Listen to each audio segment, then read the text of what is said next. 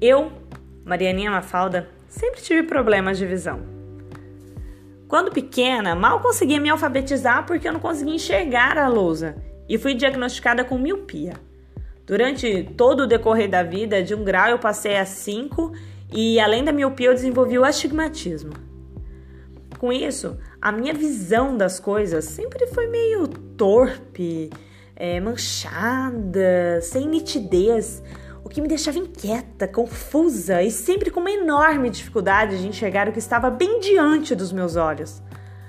Para completar, há uns dois anos mais ou menos, descobri ser portadora de uma doença degenerativa da córnea, chamada ceratocone, que, se não for contida, vai deformando ainda mais a visão, chegando a um ponto irreversível. E por mais que se aumentem os graus dos óculos, a visão nunca será perfeita podendo chegar ao ponto de ter que fazer um transplante de córnea. Eu tive medo. Medo de não enxergar, de como seria a minha vida sem enxergar, se precisaria receber os olhos dos outros para poder enxergar a minha própria vida. E eu também percebi o quão deformado eu já via certas coisas. E que se não parasse de ver assim, não fizesse um crosslinking, um implante de lente ou de anel, eu poderia chegar à cegueira total, tanto física quanto emocional.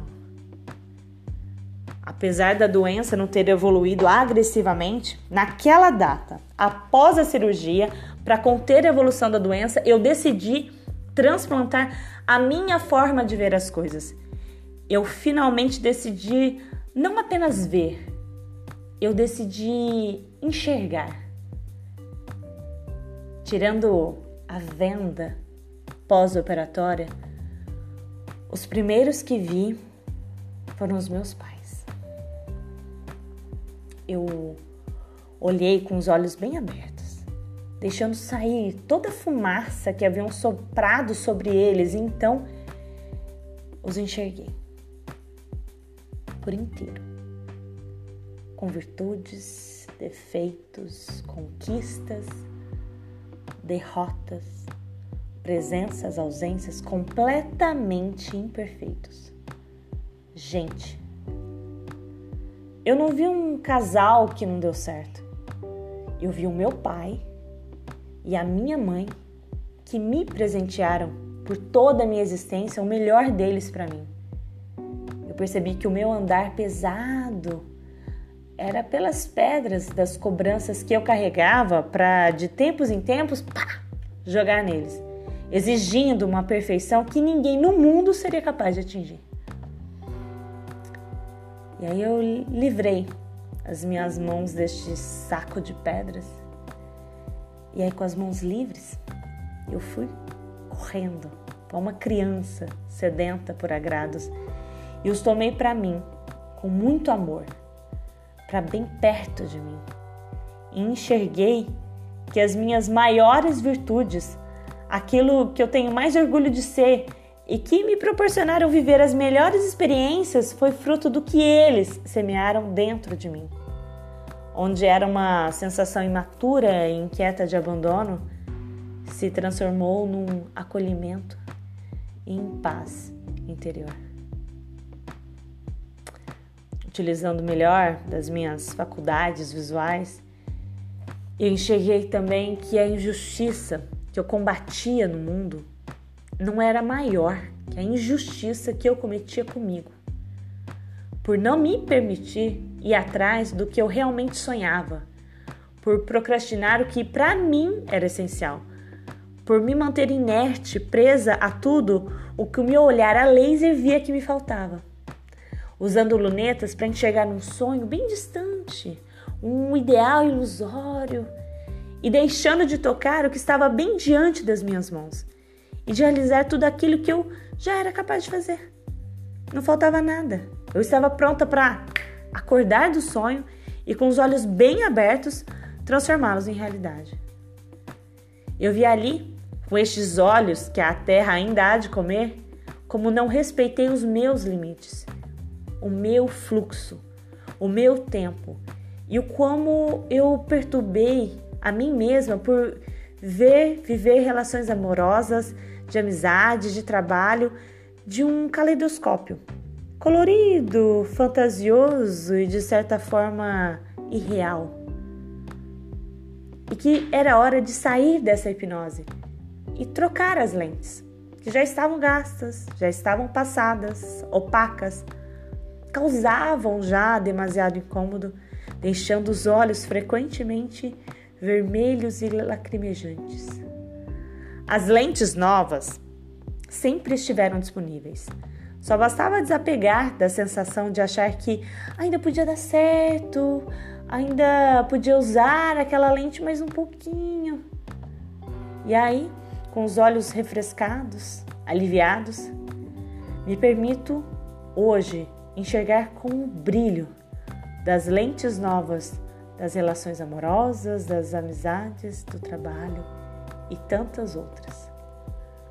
Eu consegui enxergar de forma multifocal todas as esferas da minha vida e eu percebi que todos, cada pessoa, cada acontecimento, cada lugar, bom ou ruim, não importa.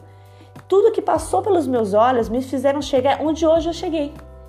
A ser quem eu sou, a ver é, da forma que eu vejo as coisas. E hoje, esses meus olhos me fazem ser portal para acessar a minha alma, a minha essência.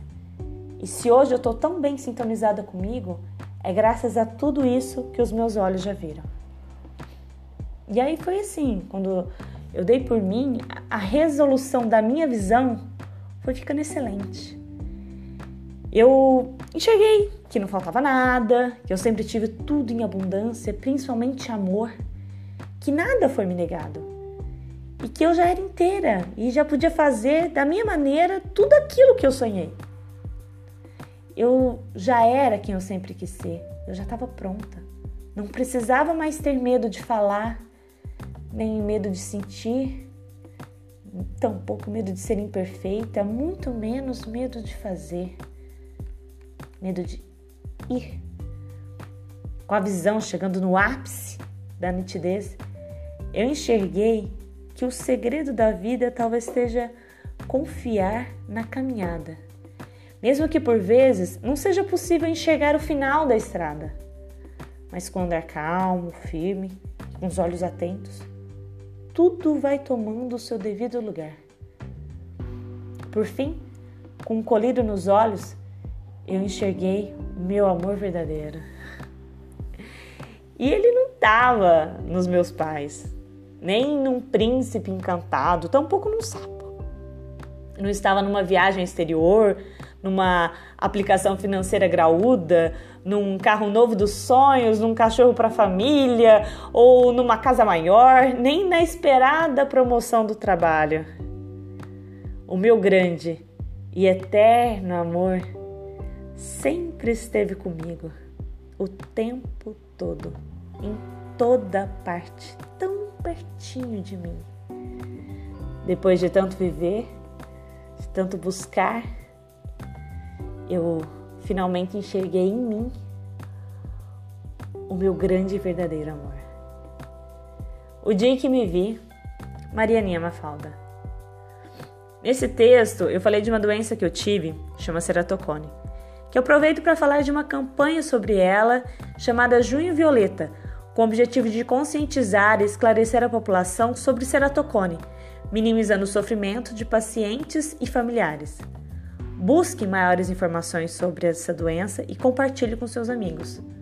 Aproveite também para enxergar essa dica: esfregar os olhos e coçá-los prejudica a visão. Muito obrigada.